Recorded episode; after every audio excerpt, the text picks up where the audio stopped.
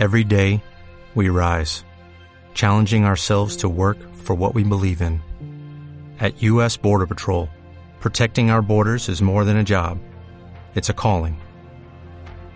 Agents answer the call, working together to keep our country and communities safe. If you are ready for a new mission, join U.S. Border Patrol and go beyond. Learn more at cbp.gov/careers.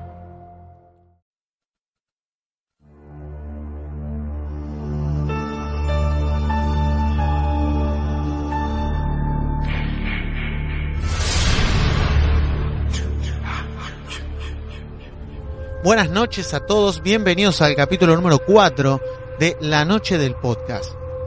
Ya en este programa vamos a estar eh, hablando de dos películas, que son dos películas un poco extrañas, son de terror, pero tal vez no, no es el terror convencional del slasher, no tenemos acá un asesino concreto que aparece al principio de la película persiguiendo a la gente.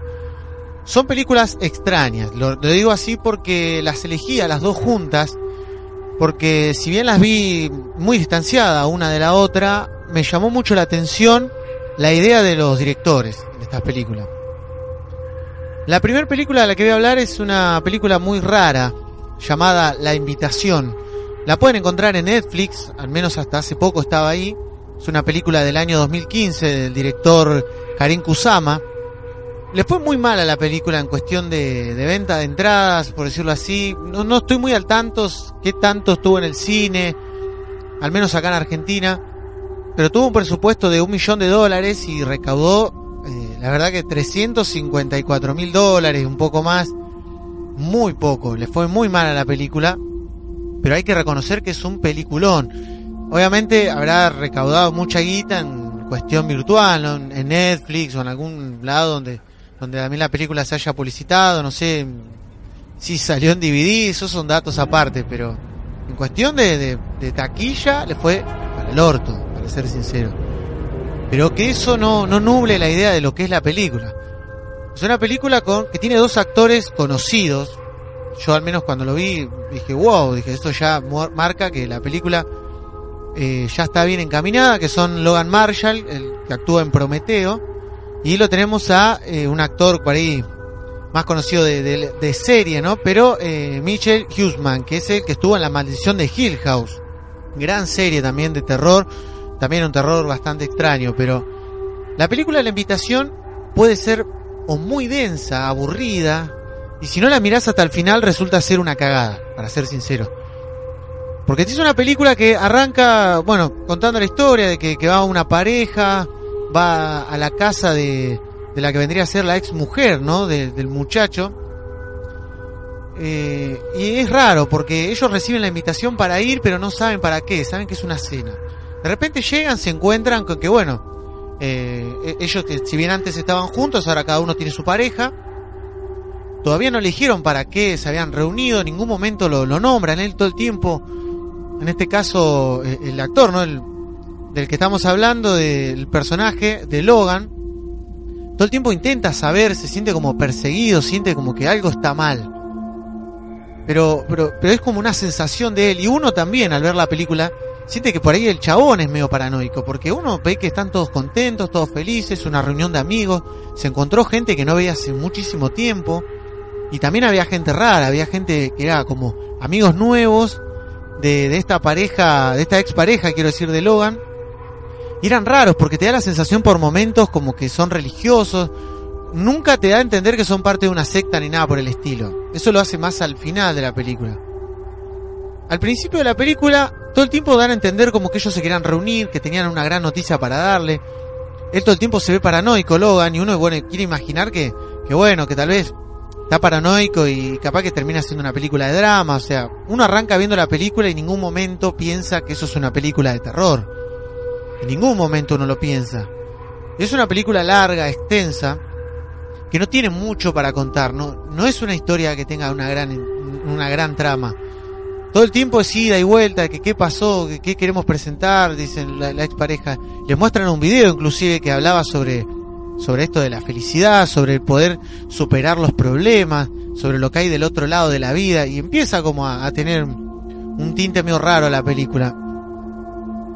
Entonces él empieza a investigar, empieza a ver parte de la casa, escondidas, se empieza a pelear con varios, porque él todo el tiempo decía que, que había algo que no le gustaba, que él se quería ir, que se quería ir, y todos lo trataban como loco. Y uno mismo como espectador lo juzga, porque no hay ningún indicio que te haga entender que, que hay algo malo en la película. Parece una reunión de amigos y por eso es tan aburrida la película hasta ese momento. Y lo que tiene es que, por ejemplo, había alguien que no llegaba a la, casa, que era un amigo que todavía nunca había llegado, entonces él se pone paranoico, empieza a tratar como que a él lo mataron en el camino, después el chabón cae, entonces como que de rato la película te hace creer que él está loco y por otros momentos te hace creer que en realidad tiene razón. Pero eh, la realidad es muy distinta, se ve al final de la película. Eh, obviamente este podcast va a tener spoilers. Y, así que si no vieron la película, recomiendo que primero vayan a verla y después sigan escuchando. De todas maneras, si escuchan el spoiler, la película no deja de ser genial. Precisamente por eso me enojo mucho cuando escucho a la gente que se queja de los spoilers. Un spoiler es básicamente contar el final de Sexto Sentido, o ya una película que se espolea a sí misma. Es, es, es películas como Halloween o películas como Viernes 13, que, que vos tenés Viernes 13 parte 4, el final de Jason, y después te sale las 5 como un nuevo comienzo, y es obvio el spoiler gigante de que Jason está vivo, o sea, no hay mucha vuelta que darle. Un spoiler es contar que al final de, de Halloween H20, al que le cortan la cabeza no, no es Michael Myers, o sea, esos son spoilers. Esta película, si bien una la spoilea, puede y ver y disfrutarla de todas maneras, porque tiene muchos elementos para analizar. Lo que tiene la película sobre el final es que cuando él empieza a buscar y empieza a ver que hay pastillas, eh, pastillas para, para dormir, para, la depresión, y él todo el tiempo recuerda a lo largo de la película que él, junto con obviamente su ex esposa, perdieron un hijo y estaban profundamente hundidos en la depresión. Y la mujer tiene una cara como de, de depresión tapada, ¿no? Porque ella está sonriendo, pero se le ve como que en el fondo está sufriendo. Y el marido, el, el marido de, de, la mina, el que hablamos del personaje, este eh, Hughesman que estuvo en la maldición de Hill House, todo el tiempo está sonriente, tranquilo, pareciera como si fuera una especie de pastor. Y de repente dicen, bueno, él se quiere ir, se enoja, empieza a las piñas un poco más, todo, todo así. ¿Qué sucede? Al último se tranquiliza, él cree que ya todo era un pensamiento de él, que era todo una ilusión, de que él solamente estaba paranoico y que él estaba mal porque se murió su hijo y no lo quería recordar. Y se ponen en una mesa a hacer un brindis. Uno nunca imaginaría lo que pasa en ese momento. La cuestión es que cuando ellos estaban todos con la copa, de repente, cuando todos van a tomar de la copa para brindar, él se enoja y le tira la copa a casi todos. Digo casi todos porque había una de las amigas que era amiga borracha que alcanzó a tomar la copa. Entonces todos se enojan, empiezan a gritar porque ¿por qué hiciste eso? Y la amiga que tomó la copa se murió envenenada. Resulta ser que era un pacto suicida básicamente, en el que todos iban a tomar de la copa y se iban a morir porque esta locura que seguían los, los el matrimonio, ¿no? Que era dueño de la casa, que hizo la invitación, era una especie de pacto suicida porque creían que con la muerte uno dejaba de sufrir y pasaba una mejor vida, al más allá donde no existía el dolor y demás.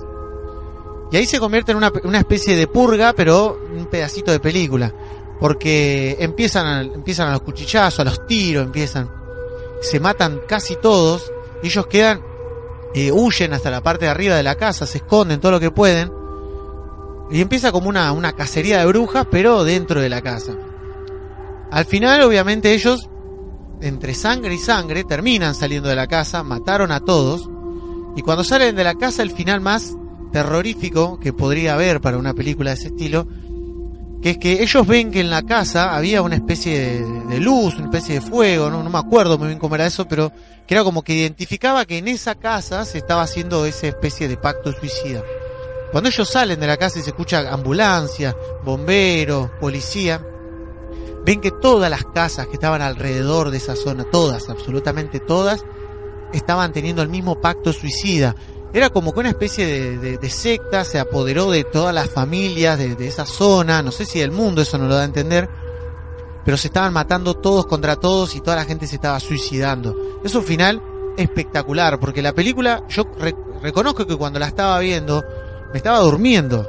La verdad que la quería sacar, o sea, ya iba una hora y diez creo de la película y me quería pegar un tiro porque digo, esta película es un embole, me comí un garrón. Y la verdad que cuando llegó el final me dejó con la piel de gallina. Recomiendo ver la película porque es genial, es una obra maestra. Pero películas como esta están saliendo mucho últimamente. Y de ahí pasamos a la siguiente película. La película de Get Out, la película Huye. También, una gran película que fue sorpresa para muchos. Porque es una película que, que habla sobre el racismo. Tengamos en cuenta una película eh, centrada en Estados Unidos, donde el racismo es un tema muy fuerte. Salió en el 2017, la película es una de las joyitas de Blumhouse. Y dirigida y escrita por el gran Jordan Peele, que se ganó su puesto, se ganó su lugar en el mundo del terror, en el mundo del cine, sobre todo en el terror, que es donde mejor le va. Un director que la verdad que hace magia, magia, magia. Y esta película, Huye, fue el debut como director de un largometraje. Antes venía haciendo cortometrajes y otros proyectos, pero este largometraje fue, la verdad que un boom para el cine porque, digamos, tuvo un presupuesto de 4 millones 500 mil dólares, que es nada. Para nosotros puede ser mucha guita, pero para, para esa gente del cine, para lo que se gastan en las películas, un presupuesto menor a 10 millones es muy poco. Y recaudó más de 250 millones de dólares. Ya estamos hablando de una película taquillera. Y esta película declaró el, propio Jordan Peele que es una inspiración de la famosa película La mujer es perfecta. No sé si la vieron, pero bueno, es una película en la que habla de, de una especie de country, por decirlo así, donde todas las mujeres sonríen, todas las mujeres son perfectas. Y bueno, lo último tiene una trama muy, muy terrorífica, que es que en realidad eran eran como robots o androides o estaban tenían la cabeza lavada, no me acuerdo, la vi hace muchísimos años a la película, pero cuando estuve viendo unas entrevistas que le hicieron a Jordan Peele, al nombrar este detalle, la conecté inmediatamente con la película Huye. La película Huye eh, tiene, no tiene por ahí actores conocidos, está Daniel Kaluuya, Catherine Keener y después los demás actores que no le importan a nadie. En realidad no, no atrae por esos lados la película se centra en la historia de, vamos a hablar así llanamente, de un negro, en Estados Unidos, un negro y su esposa blanca. Ellos están hace muy poco, creo que están hace cinco meses de novios o algo así, y ella quiere invitarlo a conocer a la familia de ella, que vivía, bueno, vivía lejos. Él tiene un amigo, un amigo negro también, que es eh, parte de la prefectura, algo así, del aeropuerto, y todo el tiempo el amigo le dice, eh, ¿estás seguro que querés ir a conocer una familia de blancos? Y todo el tiempo te, mete como el terror eso la película en el guion. Y él no, que él estaba tranquilo, que estaba seguro. La mujer incluso le decía que los padres apoyaban a Obama. Eh, la verdad que uno cree todo el tiempo que la, chica es, eh, es un sol, por decirlo así, porque él todo el tiempo lo apoya, lo defiende. Y el racismo se ve en muchas partes de la película, tiene muchas críticas a lo que es la sociedad. Incluso, incluso el Jordan Peele mismo dijo que, que él consideraba la película como algo personal, pero bueno, obviamente no era algo autobiográfico, pero yo creo que hablaba de esto del racismo que uno tiene sin querer, ¿no? Porque habla todo el tiempo en el guion de cosas sutiles del racismo, ¿no? Por ejemplo, que el policía cuando cuando los detiene porque ellos iban como, como está haciendo un control policial, de repente le pide, a, eh, si bien estaba manejando la mujer, le pide al negro que le dé, el documento, eh, todo el tiempo como dando alusión a que el racismo estaba muy marcado ahí. La, mujer todo el tiempo lo defiende, lo defiende a muerte, entonces uno dice, wow, qué suerte el tipo, consiguió una chica blanca que lo defienda a muerte y que lo quiera, siendo que en Estados Unidos está tan jodida la cosa. Y más adelante después se va a destapar la olla y se va a ver una historia muy aterradora detrás de la mujer. La cuestión es que ellos llegan a la casa de los padres de ella y él se siente raro desde que llega porque ellos tienen empleados negros. La mujer obviamente se escuda diciendo que es porque ellos eran empleados de los abuelos y que cuando le dejaron la casa no quisieron despedirlos. También ahí como que tiene una sutileza de decir, ah, porque no los quisieron despedir porque son negros y van a pensar que somos racistas. Todo el tiempo tiene clic de racismo la película. Y algo llamativo es que la gente negra que está trabajando ahí, eh, los conocidos, son todos, están todos sonrientes, pero con una sonrisa como muy forzada, como si sonrieran y por el fondo lloraran. Pasa que bueno, se conoce con los padres, está todo muy lindo, ellos lo requieren. Resulta que la madre de ella es eh, una especie de psicoanalítica, terapeuta, no sé qué carajo es, pero la cuestión que la mina hace una especie de hipnosis y ayuda a la gente a curar eh, problemas que tengan. Como él fumaba mucho, quería dejar de fumar, la, la, mina, la vieja, como que le dice, bueno, yo te voy a hacer una hipnosis, te voy a ayudar a dejar de fumar. Él obviamente se rehúsa, él no quiere. Después también aparece el personaje del hermano de ella que, que es muy extraño, todo el tiempo le habla a él diciéndole qué deporte le gustaba, qué le gustaba hacer, y le hablaba de la genética, le decía, tú, con tu genética podrías lograr grandes cosas. Como que todo el tiempo le tiraban palos al chabón que por, por ser negro tenía ciertos beneficios sobre los blancos. Él empieza a sospechar un poco de, de, la familia porque empieza a ver que los empleados eran raros, los negros no hablaban, sonreían. Y en un momento eh, hay una reunión familiar donde caen toda gente blanca, gente de mucha guita, y una de las señoras viene con un negro, un negro muy bien vestido. Entonces él le pareció raro, inclusive le va acerca a hablar y le dice, ¿qué tal hermano? Y el otro le contesta re frío, ni siquiera le quiere hablar, como que no, no reaccionaba, como que le habían lavado la cabeza básicamente. Y entonces él le ve cara de conocido y sin querer, él intenta sacar una foto y sin querer se le activa el flash. Cuando el flash le activa, al negro le agarra una locura que ni se imaginan. Es como que el flash en los ojos, como que le, provocó una laguna mental y, abrió recuerdos viejos y empezó a, a, llorar. Y lo primero que atinó a decirle acá al protagonista es, huye, le decía, huye, huye. Y ahí lo agarran los demás, se lo llevan a, a la sala de la terapeuta y le dicen que no, que ella lo va a ayudar, que solamente tiene un brote psicótico. Está un rato encerrado y después sale nuevito diciendo que no, que solamente fue un ataque de momento.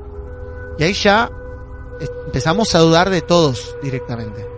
Porque la gente invitada, inclusive a él le decía que, que la gente negra tenía un montón de beneficios, que su genética era buena, que eran buenísimos para ser amantes, inclusive todo el tiempo tirando palos, palos y palos a lo que era el chabón en cuestión de, de racismo, ¿no? Y ya la cosa se empieza a poner fea cuando él está en la, habitación, lo llama al mejor amigo, que era el de que trabajaba ahí de seguridad, de policía, algo así, al que él había enviado la foto del negro este que él le veía cara de conocido y le cuenta que era uno de los negros perdidos, conocido de uno, eh, conocido de ellos, que se había perdido y nadie sabía dónde estaba. Y le llamó la atención que esté ahí, como si nada, sonriendo y encima vestido también. Estaba, según lo que da a entender, la zona donde ellos vivían, de donde era este negro, era una zona como media hostil, media pobre, una zona para ir de no vestirse también. Y ahora lo ve vestido así, como un rico, le llamó la atención diciendo, ese no es él. Esto le llamó la atención tanto que directamente le dijo a la mujer, me tengo que ir, nos tenemos que ir, nos tenemos que ir. Cuando le dice eso, la mujer que baja, que va, viene, él, ya que estaba, pero nervioso mal, va a revisar, eh, que eso no se explica muy bien, porque justo va a abrir un, en el placar de la, de la mujer, abre el placar y encuentra unas fotos, empieza a ver que son las fotos de ella, con un montón de negros, inclusive los empleados, hasta la empleada. Eso el chabón obviamente le, le abre la cabeza y creo que el mismo espectador ya sabe lo que está pasando. No sabe del todo qué está pasando, pero ya te da a entender que la mina se enamora a negros o negras, se hace pasar por lesbiana o heterosexual y los trae a la casa. Básicamente es eso. El chabón se hace el, boludo, es increíble cómo disimula. Le dice que no, tranquila, hay que irnos. Cuando baja, él se quiere ir, se quiere ir y la mujer primero le dice como no, pero ¿qué te pasa? Tranquilo, papás, ¿qué están haciendo? Porque los padres ya le empiezan a decir que no se puede ir. Y al último, la gran frase, cuando él le dice, nos tenemos que ir, dame la llave, por favor, y ella le, lo mira, sonriendo, levanta la llave en la mano y le dice, no nos podemos ir, amor. Y ahí uno ya sabe que estaban todos, todos sin complot para traer al negro a la casa. Él intenta escapar, pero la mujer a todo esto, ya desde antes, lo había hipnotizado con una taza, revolviendo, y le, lo hizo caer como una especie de sueño profundo con sus recuerdos. Entonces ya lo había hipnotizado una vez y él creyó que era un sueño solamente, porque lo había pasado la noche. Y ahora, cuando él intenta escapar, la señora lo único que tuvo que hacer es tocar la taza con la cuchara y cayó en un sueño profundo, como que él se alejaba de su cuerpo, como que estaba en un pozo negro, perdido, que no podía reaccionar, no podía moverse. Y es terrorífico porque como un objeto de, de como es una taza de té, cómo puede provocarle tanto terror a alguien, porque uno ve que la taza está a la mesa, la señora lo mira, y cuando él quiere correr, la vieja solo toca la taza, y él cae, cae en lo oscuro, en lo profundo. Y, el hecho de no poder moverse, da como una alusión a la parálisis del sueño también. La cuestión que lo duermen, y despierta ya todo atado, maniatado, y le empiezan a hacer ver un video que le contaba, que supuestamente ellos lo que hacían era que adoraban la genética de los negros, entonces lo que hacían era eh, da a entender como que cada persona que eh, jugaba en una especie de, de, de, apuesta, ellos de juego, y el que ganaba, una especie de bingo, y el que ganaba se podía quedar con el negro, o la negra, depende que, qué querían, y elegían lo que ellos querían, por ejemplo, eh, una vieja había elegido a un negro porque lo quería de amante, obviamente sabemos por qué, eh, después eh, qué sé yo, alguien lo quería al negro porque lo necesitaba de empleado, y en este caso el viejo, que lo quería comprar a este negro, lo quería porque quería sus ojos o quería ver a través de él, algo así. El negro, bueno, entre esto que el otro se escapa, empieza a matar a todos. Y para el último deja la frutilla del postre que es la novia. Y en toda película de terror siempre uno se queda con bronca, porque uno siempre dice, uh, ¿por qué? Si bien a los, en los slasher uno, uno defiende en cierta parte al asesino, pero porque es una película sobre asesinos. En películas de terror, para ir de este estilo, uno siempre se queda con las ganas de que se haga justicia.